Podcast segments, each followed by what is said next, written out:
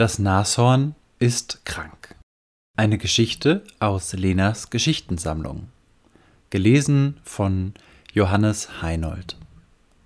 Illustration vom Nashorn und seinen Freunden und weitere Briefgeschichten gibt es auf lenas-geschichten.de.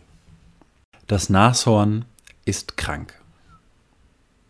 Hallo, Nashorn, ruft das Erdmännchen. Kommst du mit mir spielen? Das Nashorn liegt unter einem Baum im Schatten. Nein, heute nicht. Ich habe Hornschmerzen. Oh, du armes! Das Erdmännchen guckt ganz erschrocken. Hornschmerzen hatte es noch nie. Soll ich dich zur Ärztin bringen? Aber bei Hornschmerzen hilft nun mal nur abwarten. Also wünscht das Erdmännchen dem Nashorn gute Besserung und flitzt davon. Kurze Zeit später raschelt es im Gras. Das Erdmännchen ist noch einmal zurückgekehrt, schwer beladen. Ich habe zu Hause erzählt, wie es dir geht, und meine Familie schickt dir nasse Blätter zum Kühlen. Vorsichtig wickelt das Erdmännchen das Horn mit den Blättern ein, dann pustet es so kräftig es kann.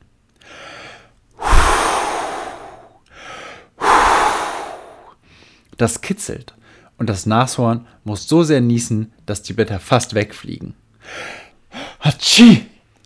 Darüber müssen beide sehr lachen. Da kommt die Antilope angehüpft. Hallo, Nashorn! Das Erdmännchen hat mir erzählt, dass du krank bist. Deshalb habe ich dir warmen Tee mit Honig mitgebracht. Zum Glück hat sie eine große Kanne dabei und auch das Erdmännchen bekommt ein Tässchen. Die Antilope schenkt gerade die zweite Runde ein, als der Löwe angeschlichen kommt. Die Antilope hat erzählt, dass es dir nicht so gut geht. Hier, ich hab dir ein Pflaster mitgebracht. Es sind sogar Wüstenblumen darauf. Soll ich es aufkleben? Vorsichtig schiebt der Löwe die Blätter zur Seite und klebt mit Samtpfoten das Pflaster auf. Die Wüstenblumen stehen dem Nashorn sehr gut.